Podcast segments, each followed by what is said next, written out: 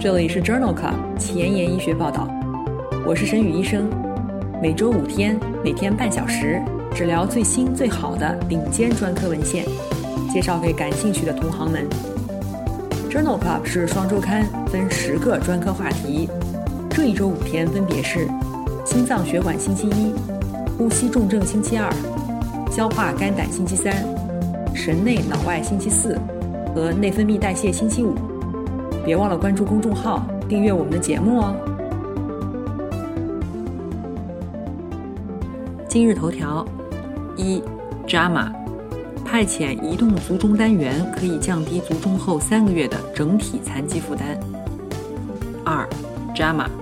数字干预对于高血压、糖尿病患者抑郁症状的影响。三，JAMA 子刊小卒中合并大血管闭塞的患者。早期神经功能恶化的预测评分系统。四，Gut，炎症性肠病与痴呆风险升高有关。五，Science 子刊，抗透蛋白单抗治疗阿尔兹海默病的一期临床研究。这里是 Journal Club 前沿医学报道，神内脑外星期四，Neurology Thursday。我是主播神宇医生，精彩即将开始，不要走开哦。今天临床实践的第一部分，我们来聊一聊急性缺血性脑卒中的药物治疗。急性缺血性脑卒中患者应当尽快恢复血流，包括静脉使用组织纤溶酶原激活剂 （TPA） 和机械取栓术，这是挽救尚未梗死的缺血脑组织最为有效的方法。能够完成上述治疗的时间很有限，TPA 需要在症状发作以后四点五小时以内。机械取栓术需要在症状发作以后六小时以内。除了溶栓和取栓术以外，其他的干预措施也可以减少失能、并发症和脑卒中的复发。这包括在脑卒中发作四十八小时以内开始阿司匹林抗血栓治疗，预防深静脉血栓和肺栓塞的治疗，出院以后长期抗栓治疗，以及高强度他汀类药物降脂稳定斑块。缺血性脑卒中急性期过后的降压治疗，在既往的节目当中，我们曾经多次聊到过缺血性脑卒中，具体是在第五十四期和六十四期节目当中聊到了卒中的临床特点，在第十四期、七十四期和八十四期节目当中，我们聊到过卒中的药物治疗，在第零四期、一百一十四期和一百四十四期节目当中，我们聊到了卒中的介入治疗。溶栓治疗是在第一百二十四期的节目当中，有兴趣的朋友可以点击链接重复收听哦。正如我们先前提到的，急性缺血性脑卒中的患者应当尽快恢复血流。如果在到达医院之前就可以在移动的卒中治疗车上实现溶栓，那么就可以有效的缩短治疗时间。在《JAMA》二零二一年二月刊上。发表了一项前瞻性非随机的对照干预研究，讨论的就是使用移动卒中治疗车调度与卒中患者功能预后之间的关系。这一项研究是在德国柏林进行，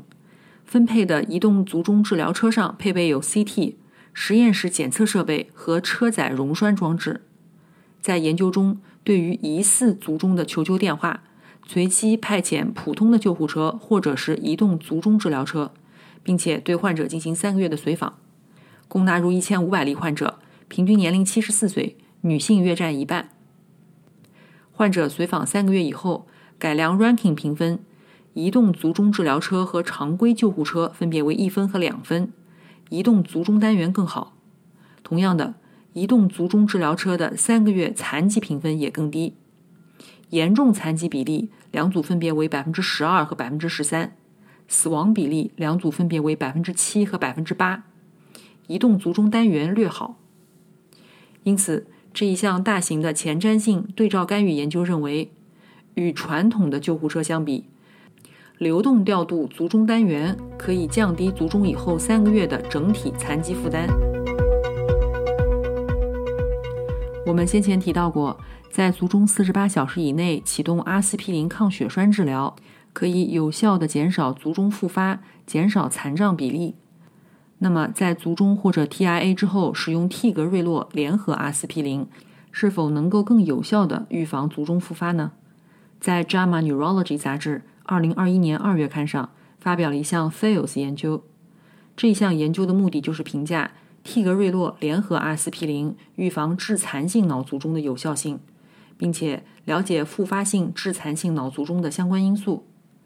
这项临床研究纳入了二十八个国家四百一十四家医院的一万多例非心源性栓塞的小卒中或者高风险 TIA 人群，随机在阿司匹林的基础上加用替格瑞洛或者是安慰剂，持续三十天。三十天以后。出现死亡或者致残性卒中的发生率，双抗血小板组为百分之四，阿司匹林单药治疗组为百分之四点七。双联抗栓组的死亡致残性卒中的发生风险降低了百分之十七。对于复发性缺血性脑卒中后的残疾负担，也有利于双联抗栓组，风险降低了百分之二十三。致残相关的因素包括。NIHSS 卒中量表评分四到五分，同侧血管狭窄大于百分之三十，亚洲人年龄较大，收缩压较高，而替格瑞洛则使致残的风险降低。这一项 FAILS 研究认为，在 TIA 或者是小卒中的患者当中，替格瑞洛联合阿司匹林可以更有效的预防三十天内致残性卒中或者死亡，而且。可以减少卒中复发造成的残疾总负担。为了长期预防卒中，大多数房颤患者需要口服抗凝药，但是既往有消化道出血的患者用药的证据较少。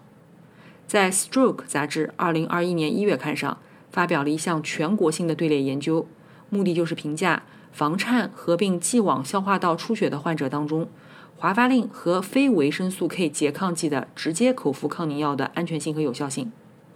这项研究使用的是韩国全国数据库当中四万两千例患者的数据。这些患者从先前消化道出血到开始口服抗凝药治疗，平均时间为三点一年，平均年龄为七十二岁。评价出血风险的 CHEST-2 Vascular 评分平均分为三点七分。与使用华发令相比。使用直接口服抗凝药能够显著的降低缺血性卒中的风险达百分之三十九，降低大出血的风险达百分之二十七，而且直接口服抗凝药在降低致命性卒中、致命性大出血方面也获益更大。因此，作者认为，即使是在有消化道出血病史的房颤患者当中，直接口服抗凝药仍然优于华发令，缺血性卒中和大出血的风险都显著降低。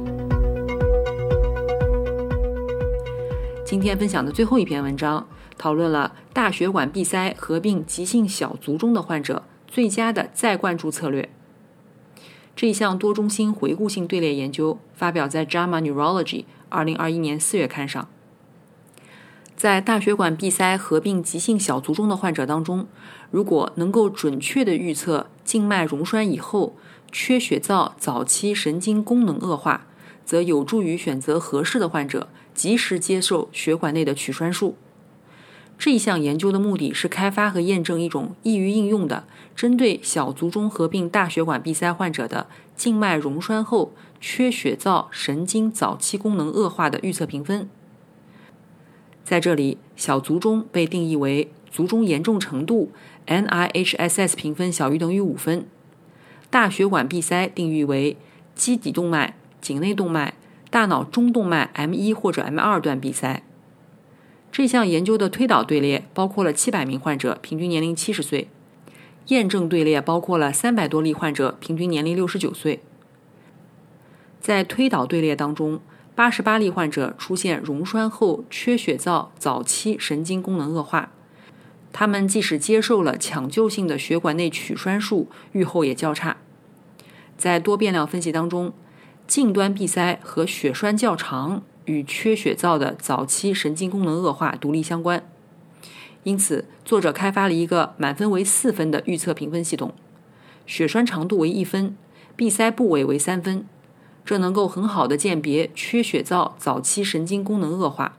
并且在验证队列当中验证成功，得分为零分、一分、两分和三到四分的时候，缺血灶早期神经功能恶化的概率分别为百分之三、百分之七、百分之二十和百分之三十五。因此，作者认为小卒中合并大血管闭塞的患者大量的出现缺血灶早期神经功能恶化。因此，目前有争论是否应该直接在溶栓后进行许栓术。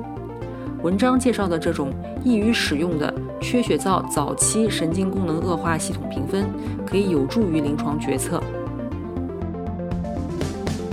英文不好，找医学文献如大海捞针，没有头绪吗？每天半小时，我把文献精华翻译成中文带给你。工作太忙，没时间看研究进展，导致写课题没有 idea 吗？每周五天，我只和你讨论最新最好的临床研究。Journal Club 前沿医学报道，拉近科研和临床的距离。今天临床实践的第二部分，我们来聊一聊抑郁症。抑郁一词有多种用法，可以指一种心境状态、一种综合症，或者是一种独特的临床精神障碍。其中，单向抑郁障碍根据综合症的标准来定义，诊断基于病史和检查。采集病史的时候，必须关注自杀意念和行为。对于单向重性抑郁，建议药物治疗加心理治疗。目前常用的抗抑郁药物包括五羟色胺再摄取抑制剂、五羟色胺去甲肾上腺素再摄取抑制剂、五羟色胺调节剂，以及非典型抗抑郁药，如安非他酮、米氮平。第一代的抗抑郁药，比如三环类的抗抑郁药和单胺氧化酶抑制剂，不再是首选。在既往第三十四期节目和第八十四期的神内脑外星期四节目当中，我们曾经聊到过抑郁症。有兴趣的朋友可以点击链接重复收听哦。首先，我们来分享两篇关于卒中后抑郁的文章。第一篇文章发表在《Neurology》杂志二零二一年五月刊上。这是一项回顾性的队列研究，目的是评价卒中后抑郁的预测因素。研究当中，对于十七万例六十五岁以上的急性缺血性脑卒中的患者进行了一年半的随访。研究发现，卒中患者比心梗的患者患上抑郁症的风险高百分之五十。其中，焦虑病史是卒中后抑郁最强有力的预测因子。而出院以后回家休养是最有效的保护因子。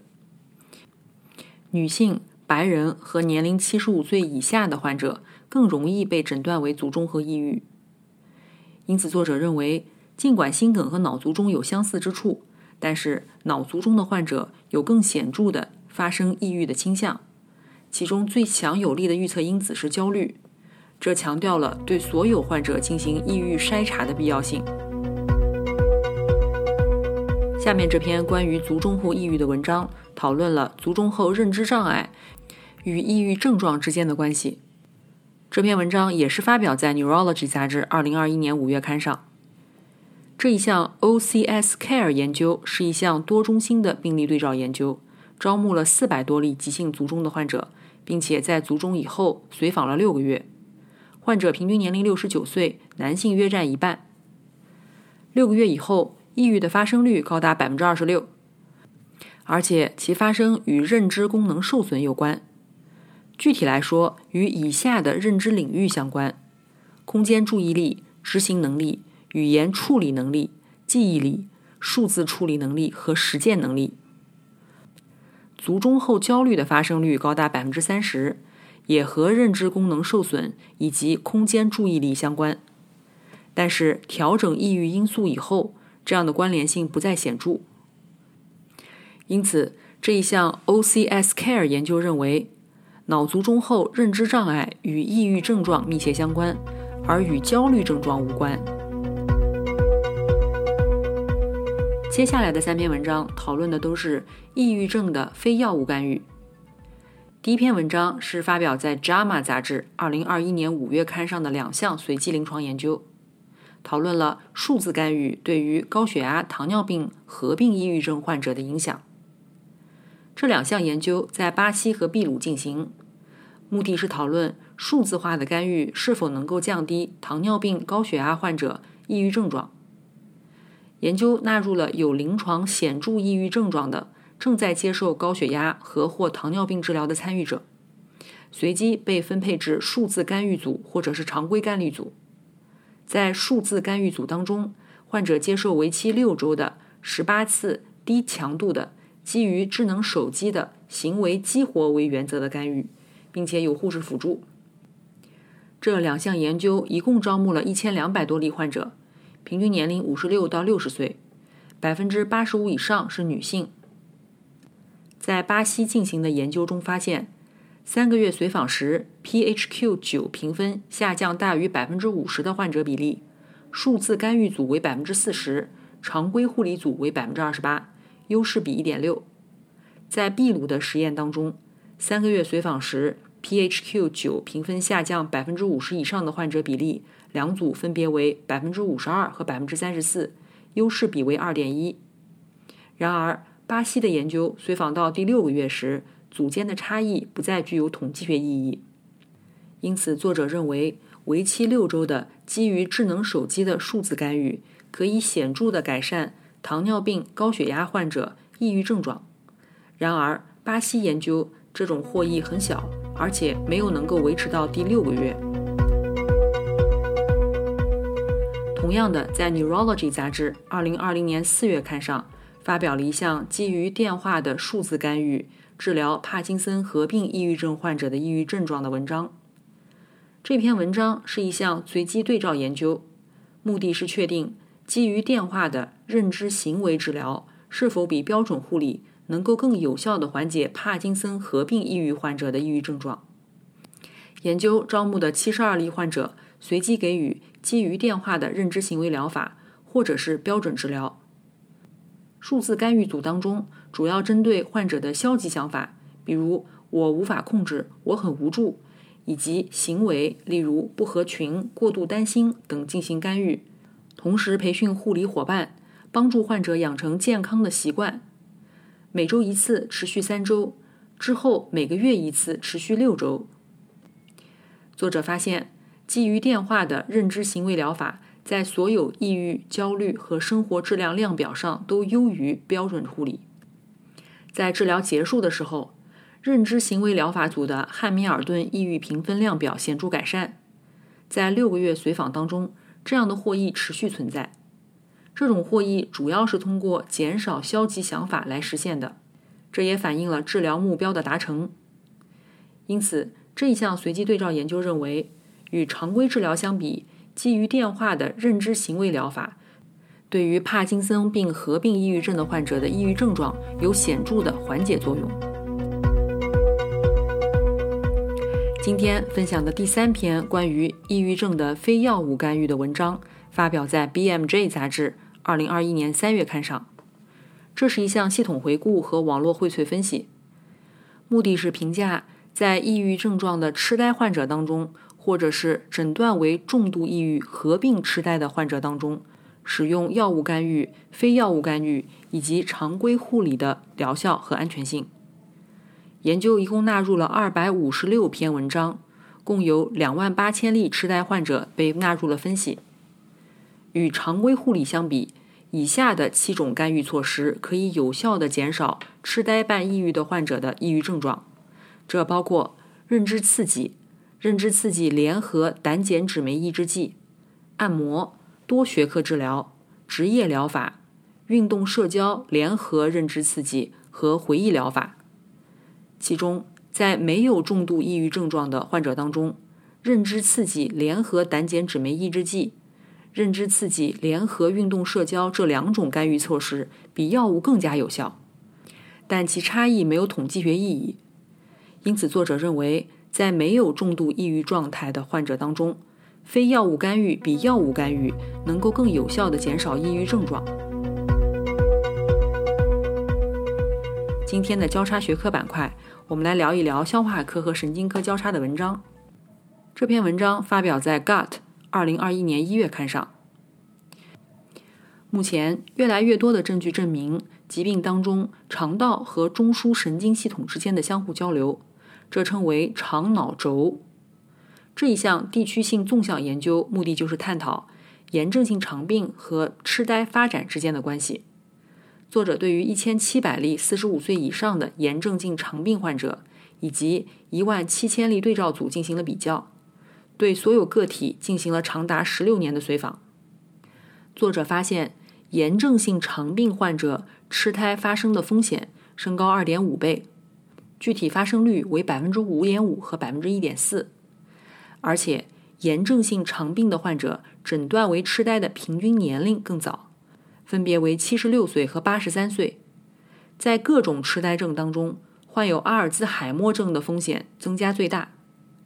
痴呆风险在男性、女性之间，以及溃疡性结肠炎或者克罗恩病之间没有差异。因此，这一项地区性纵向研究认为，炎症性肠病与痴呆的后续发展之间有显著的关联性，而且发病年龄更早。今天的前沿医学板块，我们来聊一聊抗透蛋白单抗治疗阿尔兹海默病的一期临床研究。文章发表在二零二一年五月份的《Science Translational Medicine》Science 子刊上。赛莫瑞单抗是一种人源化抗透蛋白的单克隆抗体，具有免疫球蛋白 G 四同型骨架。在共培养的神经元和小胶质细胞当中，赛莫瑞单抗可以与所有的六种人类透蛋白的异构体结合，保护神经元。在小鼠模型当中，腹腔注射一周一次，连续十三周，可以有效的降低透蛋白的积累。在一期临床研究当中，赛莫瑞单抗给药以后，可以观察到阿尔兹海默症患者的系统内透蛋白浓度高于健康对照组，而且单剂量一万六千八百毫克或者累计三万三千六百毫克的赛莫瑞单抗耐受性都很好。因此，作者认为赛莫瑞单抗可能是治疗阿尔兹海默病的一种潜在疗法。今天的 COVID-19 板块，我们来聊一聊 COVID-19 重症患者谵妄的患病率以及危险因素。这一项多中心的队列研究发表在《Lancet 呼吸病学》子刊2021年3月刊上。目前，全球有75万例 COVID-19 重症患者需要使用呼吸机。这一类患者是急性脑功能障碍、昏迷和谵妄的高风险人群。这项研究调查了 COVID-19 重症患者谵妄、昏迷的患病率以及谵妄的危险因素，目的是制定预防和后遗症的管理策略。这项研究包括了十四个国家、六十九个 ICU 中心的两千多例患者，中位年龄为六十四岁，中位急性生理学评分。SAPS-2 评分为四十分，约三分之二的患者入院当天即接受了有创呼吸通气，约三分之二接受了苯二氮卓类药物镇静，约有百分之七十的患者使用了异丙酚。住院二十八天内的死亡率达到百分之二十八点八。这项研究发现，与谵妄的风险升高的因素包括机械通气、使用束缚带、苯二氮卓类药物、阿片类药物。升压药以及抗精神病的药物使用，而亲自探视或者视频家属探视可以显著的降低谵妄的风险。与生存天数和无谵妄天数缩短相关的危险因素包括年龄较大、SAPS-2 评分更高、男性、吸烟、酗酒者，以及在入院第一天就使用升压药和呼吸机的患者。这一项多中心的队列研究认为。在 COVID-19 重症患者的急性脑功能障碍是非常普遍的，而且持续时间很长。苯二氮卓类的药物和缺乏家属探视是可改变的危险因素之一。今天的节目就聊到这里。如果你真心喜欢我的节目，不用给我点赞，现在就去转发分享吧，和我一起把最新最好的临床研究分享给需要的朋友。明天是内分泌代谢星期五，精彩继续，不见不散哦。